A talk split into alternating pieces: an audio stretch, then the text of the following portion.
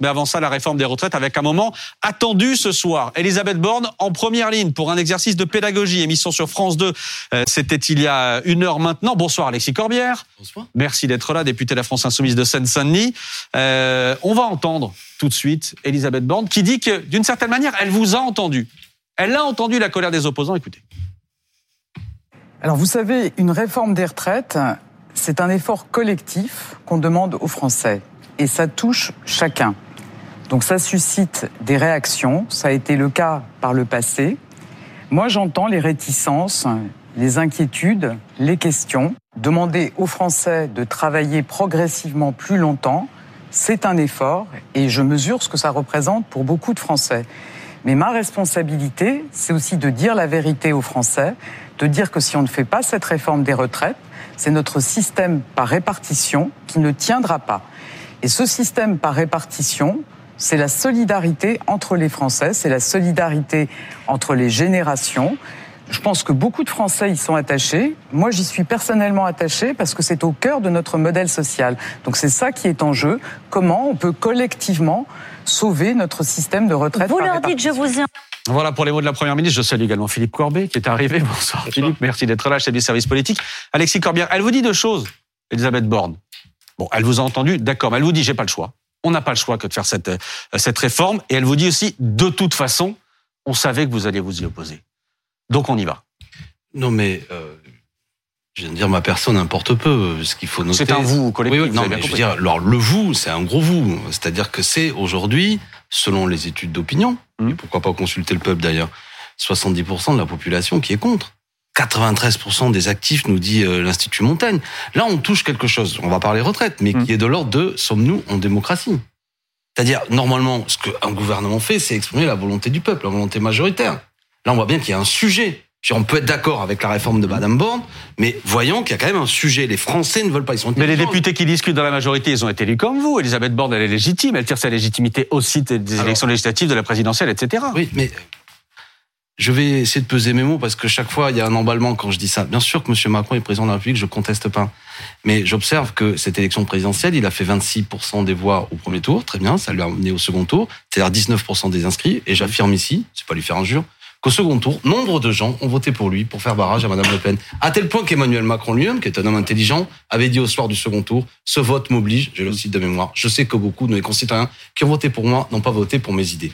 Deux mois plus tard, il y a une élection législative. Et fait inédit dans la Ve République, il n'a pas la majorité à l'Assemblée nationale, sans doute parce que ses députés étaient notamment porteurs de l'idée d'une réforme à 64 ou 65 ans. Bref, normalement, quand on prend un peu le pouls du pays, vous rajoutez à ça de l'inflation, une situation de tension, vous dites que c'est pas le moment de brutaliser le pays. Donc il y a un problème qui est d'ordre démocratique et qui devrait nous interroger. Enfin, ce que je voudrais dire, c'est que puisque Madame Borne, je l'ai écouté, dit qu'il faut euh, une réforme, mais moi je pense que d'ores et déjà, la retraite, elle a deux problèmes. Elle arrive trop tard et elle est trop basse. Donc oui, il y a des réformes, mais pour améliorer notre système de retraite. Ah, on va revenir là-dessus. La difficulté, c'est on va revenir là-dessus dans un instant. Sur votre, votre projet à vous, votre plan à vous, on va y revenir oui, évidemment. ce que demandent les gens, c'est-à-dire euh, ils veulent pas des petites euh, retraites. Des... Philippe, une chose, exercice de pédagogie ce soir pour Elisabeth Borne, euh, qui de toute façon a un argument qu'elle présente comme massue d'une certaine manière, c'est on n'a pas le choix, il faut y aller. Et, et on a l'impression que le gouvernement systématiquement maintenant répète ça en disant de toute façon la démographie d'une certaine manière nous oblige.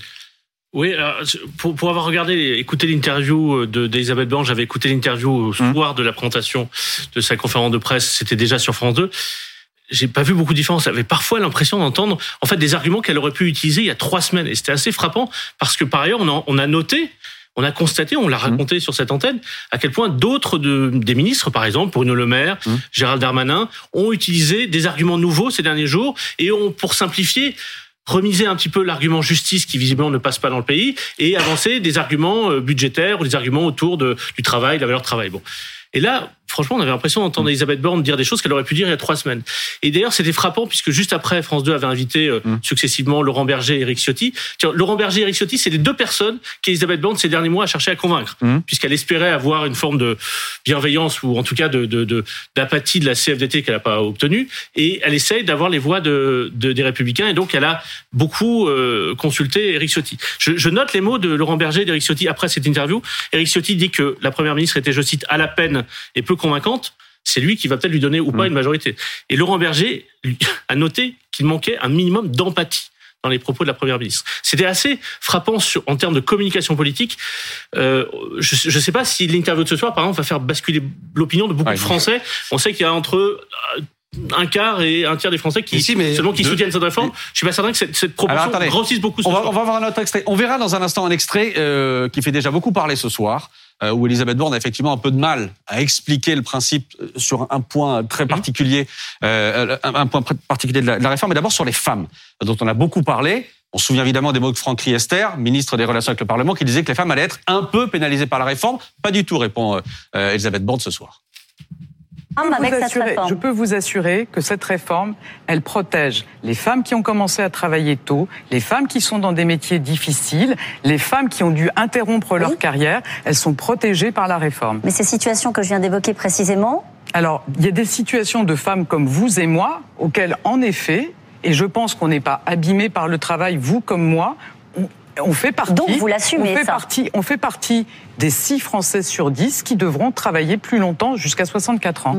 Elisabeth Borne a essayé de nous démontrer, de vous démontrer euh, ce soir, de démontrer aux Français que les femmes ne pâtiront pas de cette réforme. Est-ce que les arguments de la Première ministre vous ont convaincu sur ce point-là précisément?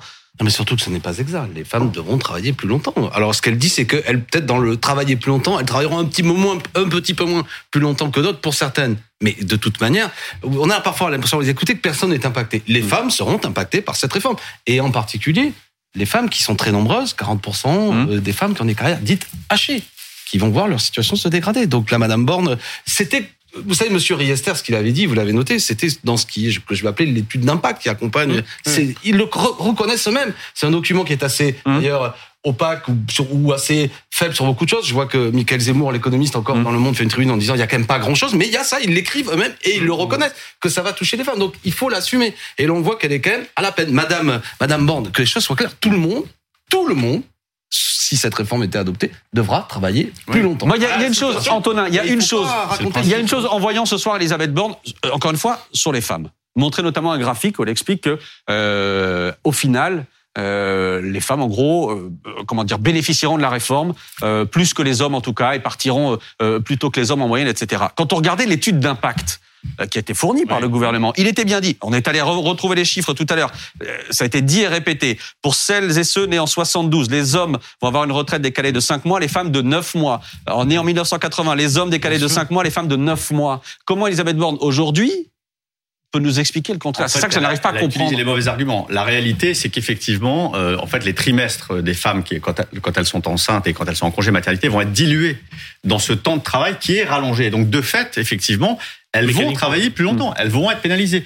Elle aurait pu utiliser un autre argument, qui était celui qu'Edouard Philippe avait utilisé, qui était de dire on, reval- on revalorise les petites retraites à 1200 euros. Et ça, ça concerne énormément de femmes parce que ce sont souvent elles Mhm. qui ont les salaires les plus bas, qui ont les pensions les plus basses, parce qu'elles ont des carrières hachées, elles ont peu de postes à responsabilité. Ça, c'est un argument, par exemple, pour dire bah, on va corriger un peu cette injustice-là. Ce que, ce que Edouard Philippe, évidemment, a fait. Rentrer dans ce détail-là, dans ce niveau de détail, et s'y enferrer, en réalité, pour essayer de démontrer quelque chose qui effectivement est très contestable et que les femmes et que les gens maintenant mesurent parfaitement, c'était un piège dans lequel elle s'est enfermée. Et attendez, autre, alors je sais pas si c'est un piège d'ailleurs, mais vous allez avoir la parole Pablo dans un instant, et je sais que Philippe, vous avez aussi repéré cet extrait-là, c'est pour ça qu'on va le montrer. Elisabeth Borne interrogée sur un point très précis, les trimestres qui concernent les jeunes en apprentissage. Comment est-ce qu'ils vont être comptabilisés? Regardez la séquence. est-ce que les trimestres d'apprentissage seront pris en compte pour les carrières longues? Ah, c'est une, C'est une colle. très C'est bien. une colle. Je- enfin, ce qui est clair, ce que, ce que je peux vous dire, c'est qu'aujourd'hui, c'est clairement le cas. Est-ce que ça a toujours été le cas? Je ne sais pas vous dire, mais je vous donnerai la réponse. Ben, on, peut le, dire- on peut le dire. hein.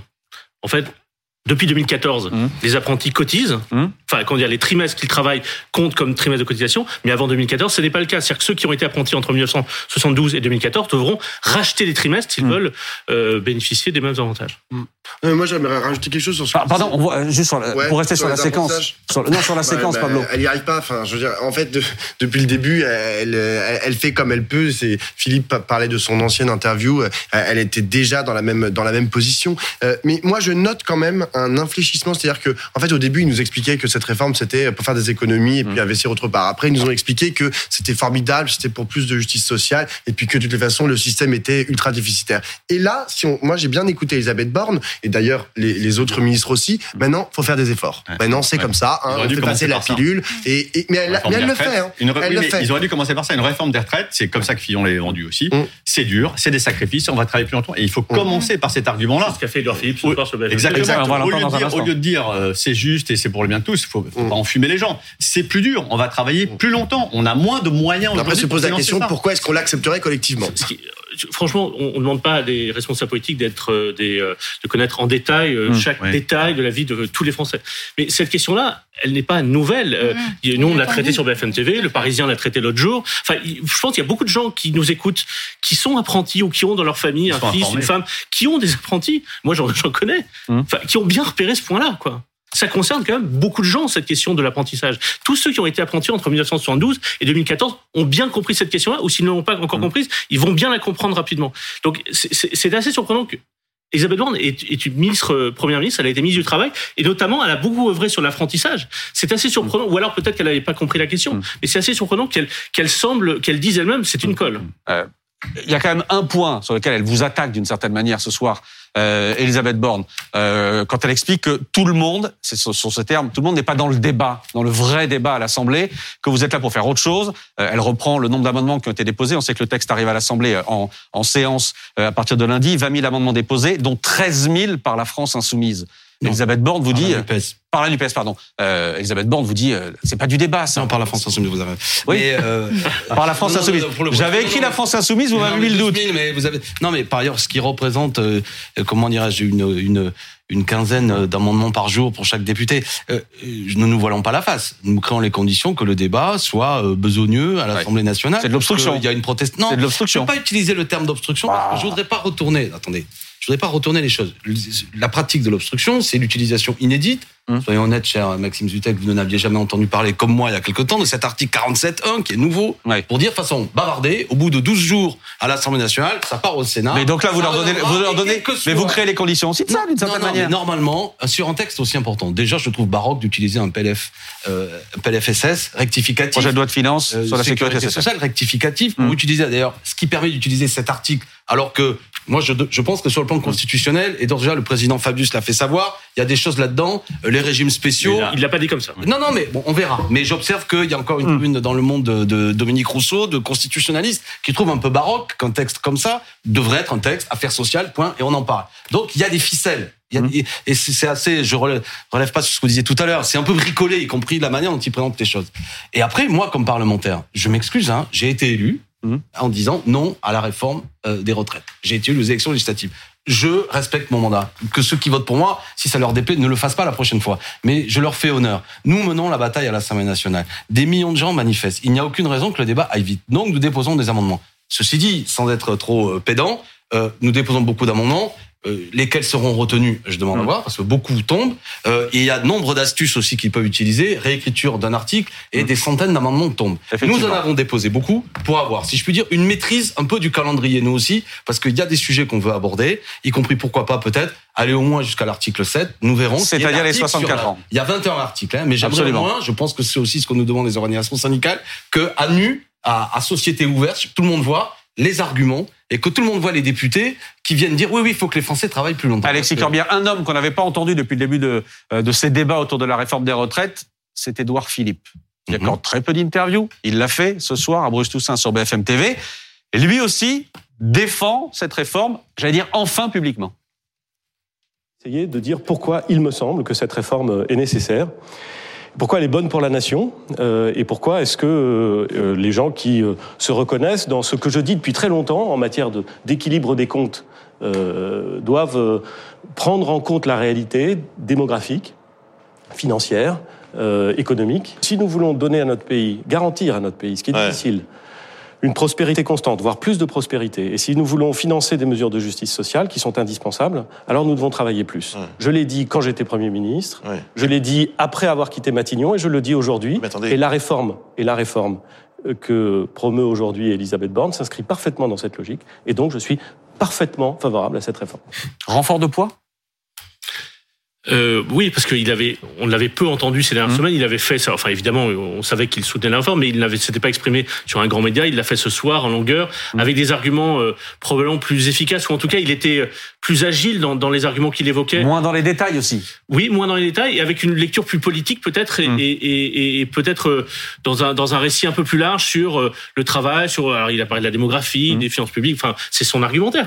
Mais mais mais Mais il est de droite. Et puis, et puis il a, il- peut-être, mais plus, Non, mais cohérent, il est plus cohérent en fait. Il a dénoncé- C'est a la difficulté d'Elisabeth Borne, c'est qu'en fait, Elisabeth Borne, elle vient de la gauche, elle essaye de dire qu'il y a des, il y a des mesures de justice sociale, ce qu'elle n'arrive pas à trouver dans son propre Il a texte. aussi soulevé deux hypocrisies que je trouve très intéressantes. Moi, d'abord, de rappeler que le système actuel de retraite est injuste, Ouais. déjà. C'est-à-dire qu'en réalité, un système social comme les retraites, on n'attend pas forcément de lui qu'il soit juste. Et en, en l'occurrence, l'actuel est effectivement injuste. Deuxième hypocrisie qu'il a relevée, je trouve, qui était assez savoureuse, il s'est payé le président du corps. En disant, en fait, le corps, cette espèce d'organisme qui balance euh, cinq ou six hypothèses parce qu'il y a tout le monde autour de la table, les partis, les syndicats, et qu'il faut garder tout le monde, et que donc on négocie pour fâcher personne. Et à l'arrivée, c'est toujours l'hypothèse la pire qui se réalise. Il a, il a levé là deux arguments, je trouve, qui manquent à la majorité. Et puis au passage, il y en a un troisième qui est de dire que la réforme aujourd'hui est moins ambitieuse Elle que celle qu'il portait en que la- 2020. Moi, je que- enfin bon. Euh, à l'Assemblée nationale, Monsieur Édouard Philippe est représenté par un groupe dit Horizon. Hum. Et il y avait Thomas Meunier, qui était une des personnalités du groupe Horizon. Il y avait une élection partielle. Qui Il a été battu dimanche dernier. Il vient d'être battu. Donc moi, ce que je veux dire, tout ça, il arrive à la télé, mais euh, Édouard Philippe ou son représentant devant les électeurs d'une circonscription qui depuis six ans était, euh, si je puis dire, euh, philippiste, Hum. euh, est battu. Non, mais c'est ça il dit lui-même qu'il a été battu en raison. Exactement. De cette, euh, je pense qu'il a été battu et c'est mon ami René Pilato et je m'en félicite. euh, Pilato qui a été élu, je m'en félicite parce qu'il y a une vague anti euh, anti ré- euh, réforme des retraites. Donc il peut ironiser sur le rapport du corps, mais les gens ont quand même compris qu'à l'arrivée, qu'est-ce qu'ils ont compris les gens pour simplifier? C'est que cet été il y a eu une séquence autour de ce qu'on appelle les surprofits. Les gens ont vu tiens, il y a des groupes et puis il y a les, gens voient bien qu'il y a un problème euh, d'inégalité dans ce pays. d'inju- Non mais c'est ça qui les amène Ouais. à avoir un regard selon moi particulier, même si je sais bien que Que les gens veulent pas travailler deux ans de plus, ça se comprend. tout oui, mais parce que pour quelle raison ils ont a que battu 70%, 90% des gens Oui, devraient travailler deux ans de plus. euh, je, je- je pense, c'est mon hypothèse. Pourquoi ils ont battu, ils ont perdu, pardon, la bataille de l'opinion Mhm. Parce qu'ils auraient pu convaincre. Moi, j'ai 54 ans, je me souviens d'une époque où ils arrivaient à imposer dans le débat l'idée que le système est en danger. Mais là, les gens voient bien, même si le- les cotisations, c'est pas exactement la même chose que les surprofits de certains groupes, mais qu'il y a un problème dans ce pays. Beaucoup d'argent public qui est consacré à des groupes qui font des profits, qui reversent des sommes importantes à des dividendes, qu'on a des gens qui accumulent des fortunes, etc.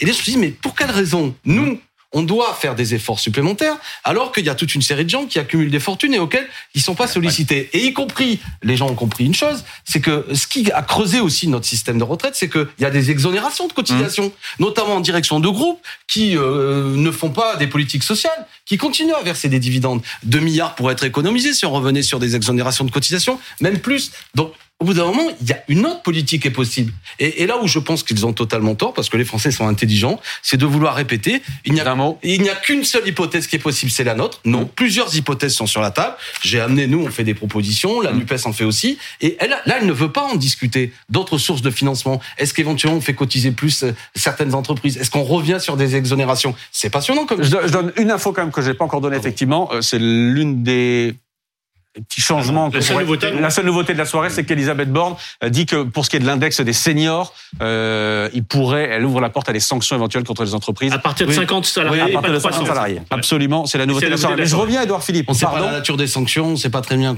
qui va être concerné. Il y aura un débat au Parlement. débat, Vous connaissez oui. la réforme. Euh, je reviens à Édouard Philippe, parce que vous qui nous regardez, vous avez peut-être été surpris, on va le dire comme ça, par l'apparence physique d'Édouard Philippe qu'on voit peu, moins euh, ces derniers temps, l'ancien Premier ministre. Euh, il en a parlé aujourd'hui, très clairement, très franchement, euh, euh, à, à Bruce Toussaint. Édouard Philippe explique qu'il est touché par euh, ce qu'on appelle l'alopécie.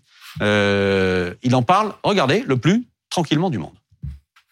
Voilà, Qu'est-ce qui m'arrive? Expliquez-nous. Et- et voilà, voilà ce qui m'arrive. Je, Vous avez perdu vos sourcils. J'ai perdu mes sourcils et je crois qu'ils reviendront plus.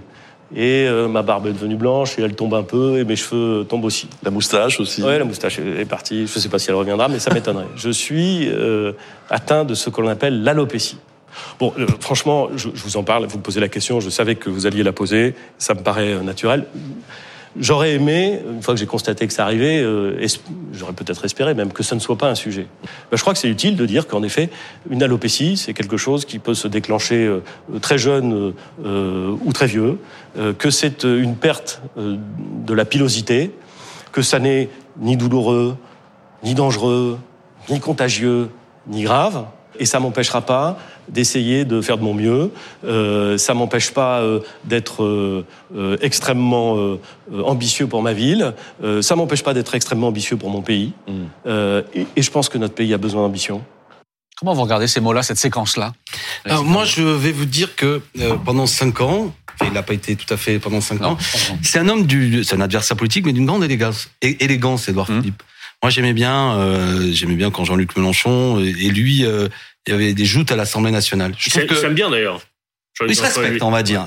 Euh, et là encore, je veux pas incriminer Madame Borne, mais euh, c'est un politique, Édouard Philippe. Mmh. Et euh, honnêtement, dans son camp, c'est un des meilleurs.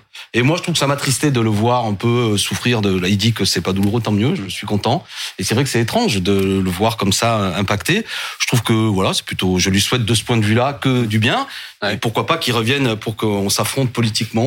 Mais il a l'air, le cerveau a l'air de, de bien fonctionner, même s'il dit des choses qui me sont insupportables. Mais Évidemment. Non, il pre- il fait preuve d'une certaine classe et je trouve que c'est plutôt bien de Juste pouvoir. d'un mot, Philippe Corbet, parce que la, la question lui a été posée tout à l'heure par Bruce Toussaint. La question, c'est de savoir si, euh, comment dire, ce changement physique-là peut être un handicap vis-à-vis des électeurs au moment d'une éventuelle candidature à la présidentielle. En tout cas, lui, il dit que non. Oui. Euh, et il dit surtout ce qu'il n'avait jamais dit sur 2027, c'est-à-dire qu'il il, il dit qu'il se Mhm. prépare, enfin, Mhm. il reconnaît plutôt, puisque euh, Bruce Toussaint insiste là-dessus, mais il reconnaît qu'il se prépare, comme d'autres. Et ce qu'il dit, et, et son argumentaire, c'est, mais il y a quelqu'un d'autre qui se prépare, c'est Marine Le Pen. Et Mhm. en gros, il se présente comme le seul capable, ou peut-être le seul capable, d'empêcher Marine Le Pen d'être élue président de la République. C'est comme ça qu'il évoque 2027. Bon, merci Philippe, merci à toutes et tous. Merci Alexis en Corbière. conclusion ce que j'ai dit que je partage ça. il nous aura sur sa route. Merci beaucoup Alexis Corbière d'avoir été euh, avec nous ce soir en direct.